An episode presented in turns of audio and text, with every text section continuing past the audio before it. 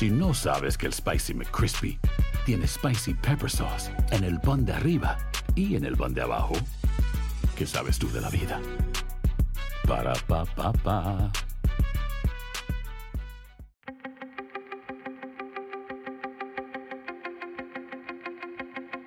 Temas importantes, historias poderosas, voces auténticas. Les habla Jorge Ramos y esto es Contrapoder. Bienvenidos al podcast. Ahora tenemos la primera entrevista que da Mario Kreuzberger, don Francisco, por la publicación de su nuevo libro que se llama Con ganas de vivir. Es una autobiografía, pero en muchos momentos se convierte en una verdadera confesión. Su programa Sábado Gigante, que hizo durante 53 años, tiene el récord Guinness como el más longevo en la historia de la televisión a nivel mundial. Mario tiene 80 años y dice que no hay nada peor que la jubilación. Me senté a conversar con él en la mitad de un estudio de televisión y es ahí, durante décadas, donde se da la transformación de Mario en Don Francisco. Mario, gracias por hablar con nosotros y esta entrevista me cuesta trabajo porque somos amigos. Entonces, ¿cómo se le hace una entrevista dura a un amigo? En primer lugar, las entrevistas no tienen por qué ser duras. En mi, en mi territorio casi todas son. Pero fíjate que al final creo que no, porque yo creo que también las entrevistas pueden ser amables e interesantes, no tienen por qué ser siempre duras. Y efectivamente somos amigos y antes de la de comenzar estábamos hablando de la cantidad de años que nos conocemos. En que, décadas. Décadas. Que la mayoría de las veces yo te entrevistaba a ti cuando tú sacabas cada libro, porque tú debes haber escrito 40 libros, 30 libros. 13. Bueno, en mi caso es diferente. Este es mi cuarto libro. El más confesional me pareció, ¿eh? Me, pareció que es el más cercano al corazón. Y, y, me preocupaba una cosa, y déjame comenzar con esto. No sé con quién estoy hablando. No, sé si estoy hablando con don Francisco o con Mario Kreuzberger. Y, de verdad que, no sé a quién tengo enfrente ahora, porque no sé con qué me vas a salir. Si va a ser el Mario del libro, que se atreve a decir que vio a un psiquiatra, o si va a ser el personaje que conozco durante varias décadas.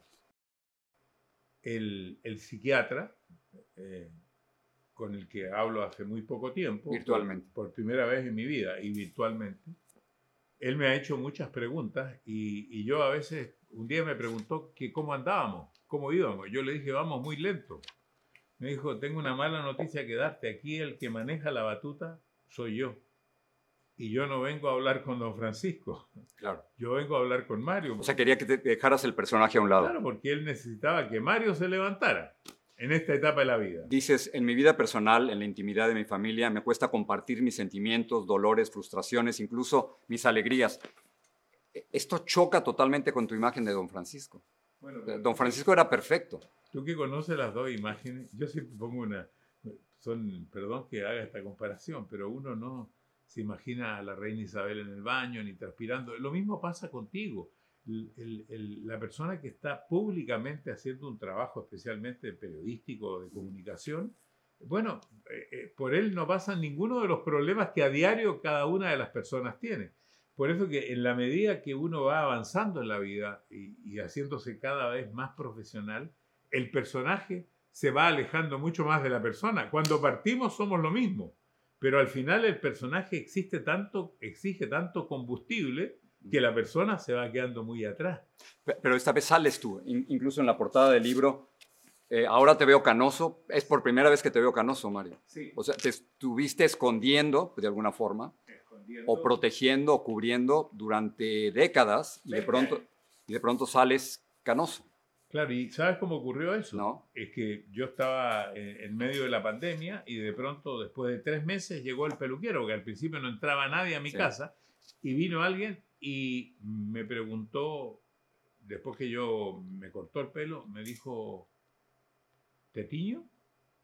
Y yo me miré al espejo y yo estaba casi blanco en ese momento. Llevaba 188 días confinado en Chile, ¿no? Y entonces dije, no, de ninguna manera. De, así, de aquí me quedo así hasta donde Dios diga, hasta donde la vida diga. Y entonces fue, fue una labor de redescubrirte, o sea, de saber quién, quién de verdad eres tú? Bueno, claro, yo tenía que empezar a luchar por encontrarme yo, porque yo durante 56 años desde que tengo 22 años. He estado metido a diario en los estudios de televisión y de radio y haciendo diferentes tipos de, de programas. Era una vorágine tremenda. Entonces, Pero ese es Don ese Francisco. Claro, ese es Don Francisco. Y de pronto encontramos un personaje en ti mucho más vulnerable. Dices, por ejemplo, en tercera persona, Mario Kreuzberg es un hombre silencioso, callado, nervioso. Y eso no lo creería nadie. Bueno, tú, sabes, tú no sabes esto, pero cuando estabas grabando Sábado Gigante en Univisión, a mí me gustaba ir los viernes a verte y yo te encontraba a veces enconchado, jorobado, silencioso, casi muy, muy pensativo en una esquina. Y de pronto te llamaban a grabar y eras otra persona. Y no- Cambiabas y- y- hasta y- la postura corporal, Mario. Totalmente, porque si yo voy a hacer, si yo tengo en este momento la batuta y tengo que decir, vamos Jorge, quiero hacerte una pregunta, perdona que te- tengo otra velocidad, otro, y que estás cambiando la voz ahorita, por ejemplo. claro, Es- eres, eres otro, ¿no? pero soy, eh, y es difícil de explicar, soy el mismo, pero soy otro, Eh, tiene que ver con la luz, tiene que ver con el aplauso, tiene Sí. que ver con la gente, A- acuérdate que yo en general hacía, y, y a ti no te gustaba mucho eso, me decías, yo no estoy acostumbrado a trabajar con público. No. Y yo estaba acostumbrado siempre a estar rodeado de mucho público. Entonces, desde que entraba a ese estudio, tenía que tener una actitud distinta. Y cuando tú me veías aconchado, me veías en una esquinita. Es que y- y a veces estudiando o pensando. Para alguien que hace televisión, llevo muchos años haciéndolo, para mí era una lección maestra verte porque en un momento dado cantabas y luego bailabas y hacías un chiste, hacías una entrevista seria. Podías hacerlo todo con absoluta concentración. Estabas 100% ahí. absolutamente concentrado y mirando todo lo que pasaba a mi alrededor. Claro, con la práctica uno va cada vez aprendiendo más. Eh, Tú también no eres el mismo Jorge Ramos que yo conocí hace 30 años. No, claro, cambia. Y, tú leyendo no en el teleprompter, sino en, en unas tarjetas gigantes. Una chuleta. Le llamábamos nosotros chuleta, no sé cómo le llaman en No México. sé, pero la gente tiene que verlo. Eran unas tarjetas gigantes ahí que no sé cómo las podías leer. Claro, porque no me servía el prompter, porque resulta que yo lo que tenía que ver eran las cosas que iban antes y después, Sí. no exactamente lo que tenía que decir. En el libro encontré eh, cierta nostalgia del que se va. Dices, hay, hay muchas referencias a la muerte. Dices, ya jugué mi partido como en el fútbol y estoy en los descuentos, en tiempo extra. Y luego en otra dices, soy una persona mayor, como si te estuvieras despidiendo, Mario. Sí, porque así lo, así lo siento, aunque mira, sigo trabajando, hice una serie de programas en CNN, voy a hacer otra serie de programas eh, de, de entrevistas, yo creo que estoy todavía en capacidad, quiero hacer ciertas cosas pero distintas a las que hacía antes. Yo le puse reflexiones a ese programa porque realmente lo que quiero hacer son reflexiones eh, y que me den esa oportunidad y ese tiempo. La televisión ha cambiado mucho en todo sentido.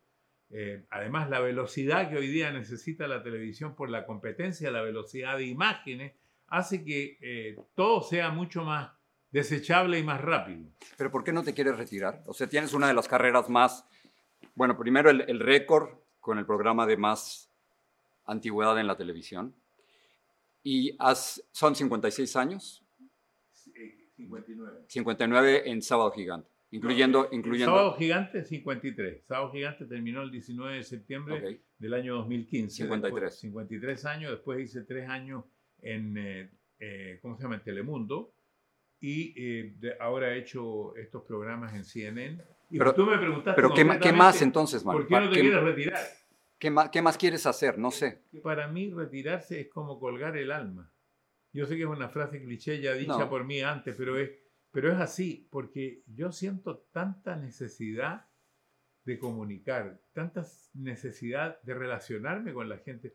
Tú no sabes lo que yo he sufrido por no poder salir, porque si tú te acuerdas, eh, yo soy una persona que salía y vivía la vida común y corriente. Sí. Yo iba al supermercado, iba a los restaurantes, yo para mí eh, la vida eh, eh, era completa, no era solamente Las la reuniones vida- de los viernes en tu casa, Claro, con no era amigos. solamente dentro del set.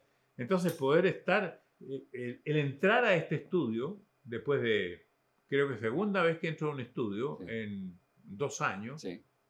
Bueno, es como mi casa. Te cambias, ¿eh? Tú, tú de pronto, de pronto siento que esto es, este es tu ambiente. Aquí, aquí lo puedes controlar. Pero hay, hay varias cosas que, que han cambiado y te lo quería mencionar. Dices, y estoy citando, con gran éxito realizábamos eventos que hoy serían duramente criticados en los que estaba presente la belleza y la sensualidad femenina, sigo citando, como Miss Colita, Miss Petit, Miss Piel Canela, Miss Pechonalidad. ¿Te equivocaste? ¿Te, arrepientes de haber hecho eso? No, yo creo que no me equivoqué. Yo creo que los tiempos van cambiando. Yo partí en la televisión en blanco y negro. Yo creo que se hacían cosas que hoy día no se pueden hacer porque el mundo va avanzando no solamente que de la edad de la carreta, para poner algo no muy antiguo, a, los automóviles eléctricos, la vida, la sociedad va cambiando. Y hoy día me parece que lo que está buscando es cada vez más inclusión y más justicia.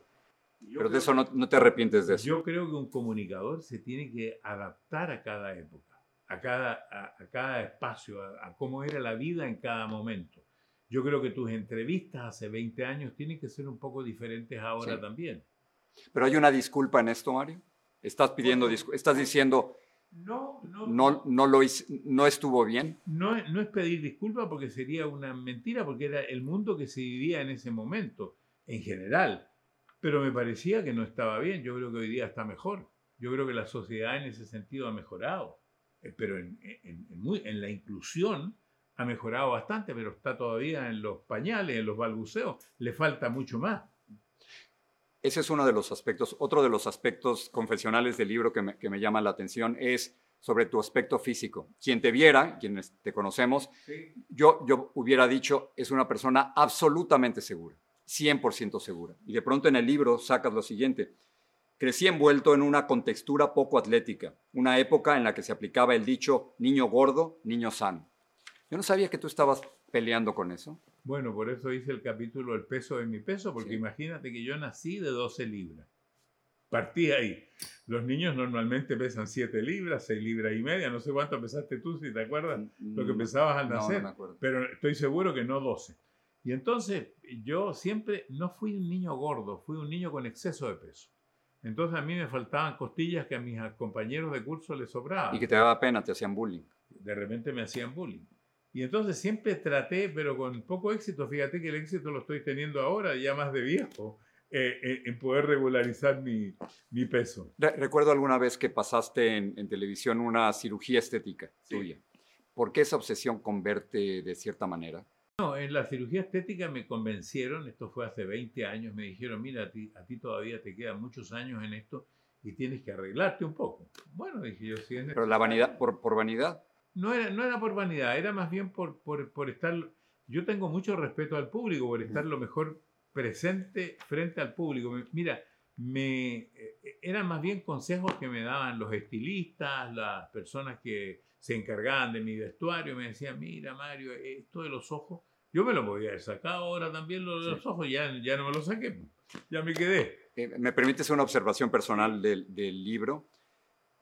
narras tus encuentros con, varios presidentes, eh, envidia periodística, cuando a ti te llamaban de la Casa Blanca a darte una entrevista y no me la daban a mí. Y lo, sabíamos que iba a ser una entrevista distinta, pero quizás mi observación es que, que quizás has estado demasiado cerca del poder. y no sé si te atreves a criticar a los que están en el poder. Yo creo, mira, yo tengo un alto respeto por eh, eh, aquel periodista, por ejemplo, que se juega con su idea. Mm. Aquel periodista que es incisivo, aquel periodista que le gusta el deporte, aquel periodista que le gusta la farándula. Yo eh, me considero un animador, un conductor, como tú le quieras llamar, que primero me interesaba mucho el entretenimiento. Pero descubrí algo desde muy joven, que a mí lo que me gustaba era la solidaridad, era aglutinar la gente frente a una idea. Y entonces a mí me parecía que había muchas personas que le podían hacer una entrevista política mucho mejor que yo a un presidente, no solamente de Estados Unidos, de otra parte o de Chile. Entonces tú no lo buscabas. Pero yo creía que yo le podía hacer una entrevista, y te voy a contar, creo que lo cuento ahí, en el libro, que le puedo hacer una entrevista desde otro ángulo a, una persona muy poderosa y transformarla en un ser humano. E, esa era mi idea. Y, ese es tu, talento. Yo creía o, creo tener ese talento de poder entrar un poco en las personas a través de, la mirada, a través de, la conversación.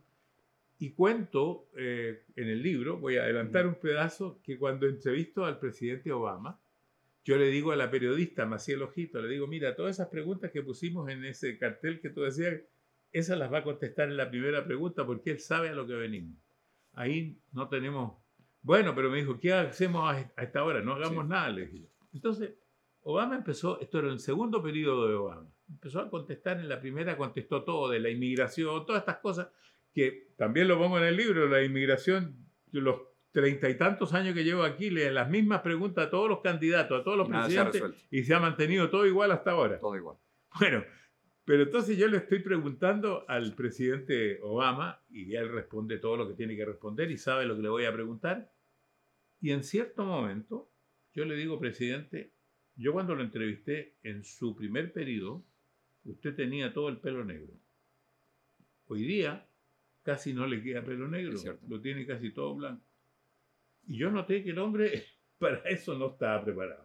Para, para un encuentro personal, para un... Claro, y ahí entonces sentí en un momento, se dio vuelta, y ahí él me habló de sus hijas, y me habló de su familia, me habló de sus amores. Ya te entiendo, entonces hiciste una entrevista distinta a una que yo hubiera hecho. Claro, porque creo que a mí me correspondía eso. Dices, por ejemplo, página 73, fiel a mis principios, no quiero hablar de los aspectos políticos de la presidencia de Trump. Pero ¿cómo no hablar de alguien que nos atacó tanto? ¿Cómo no criticar a alguien que para muchos es un, es un racista? Claro, bueno, eh, yo nunca, eh, yo por ejemplo nunca lo entrevisté, así que no... Pero podías haberlo criticado públicamente. No lo hice porque no critiqué nunca a ningún presidente y algunas medidas que los presidentes tomaron de pronto no me gustaron. Pero yo creía que esa no era mi función. Pero no te tocaba hacer eso, Mario. Por ejemplo, no solo con, con, Donald Trump, estoy pensando en, en Pinochet. O sea, Pinochet, exactamente igual. Nunca me involucré en los gobiernos, eh, nunca participé de los gobiernos. Pero no es, no es momento hoy de decir, 2021, Pinochet fue un dictador y un asesino. digamos, eso no, no, cabe la menor duda. La, la, la historia lo, lo, juzga y uno también lo juzga. E, e, e, ese, ese, no es el problema. El problema o sea, ¿estás de acuerdo que fue un dictador y un asesino? Digamos, nunca dije que no fue un dictador. ¿Me entiendes? Jamás.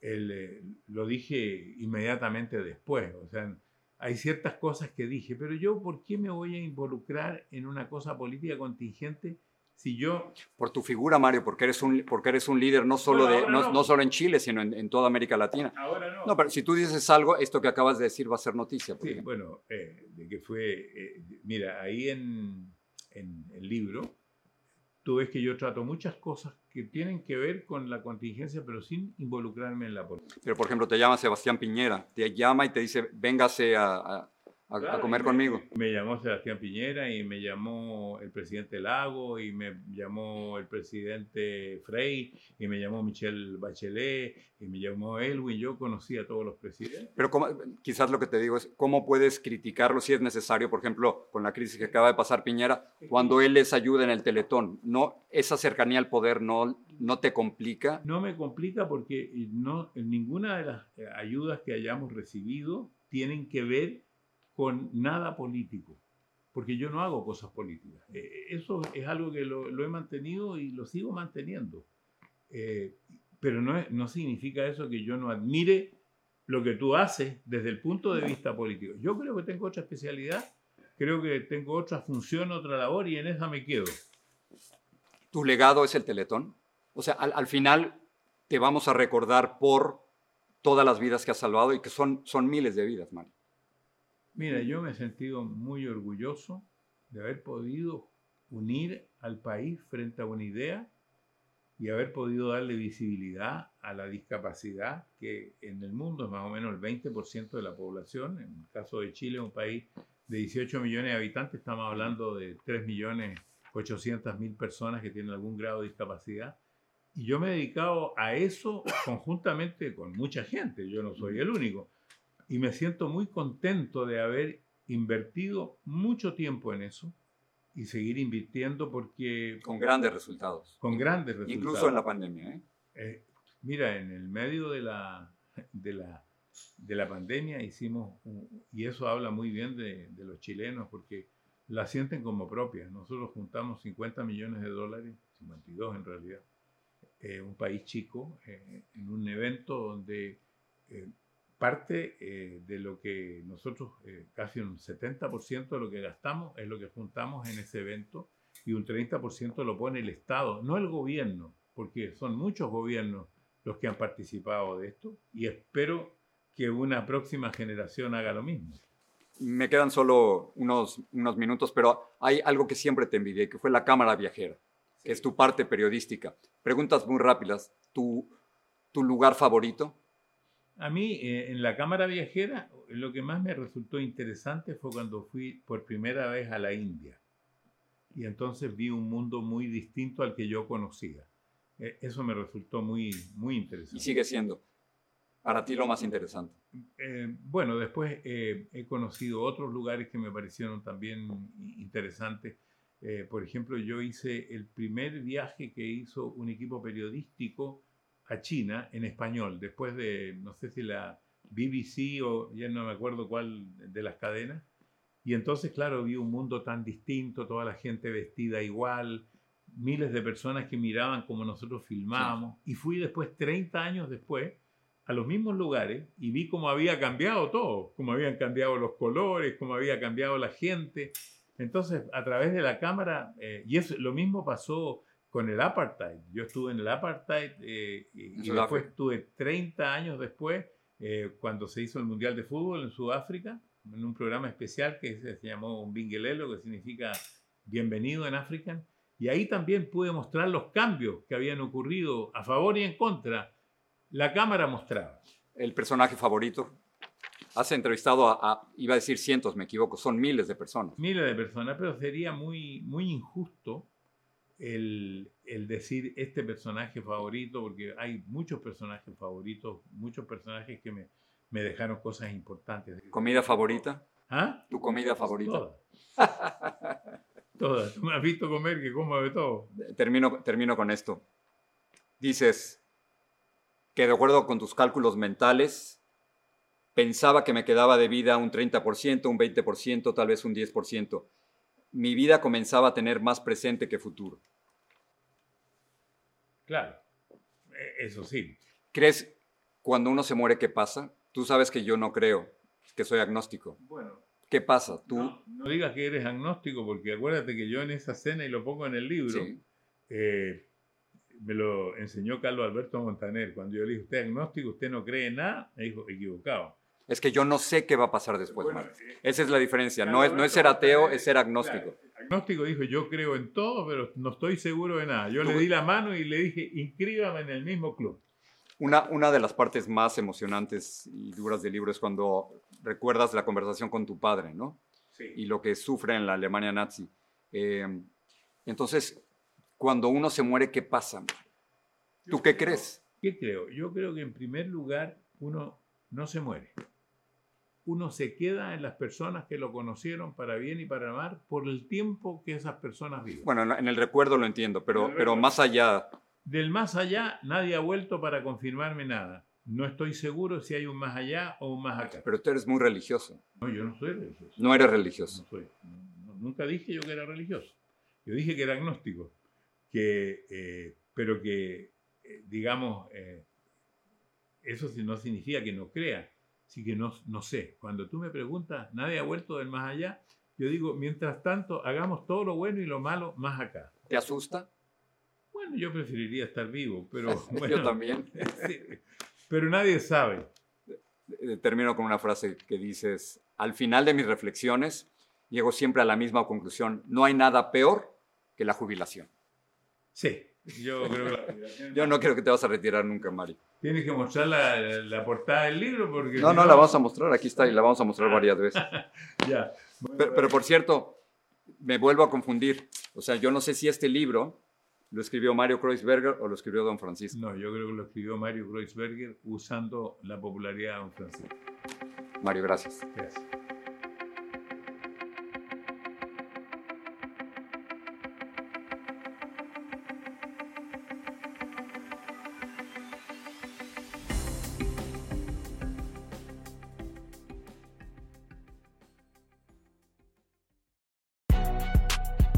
Sabes que el Spicy McCrispy tiene Spicy Pepper Sauce en el pan de arriba y en el pan de abajo, ¿qué sabes tú de la vida?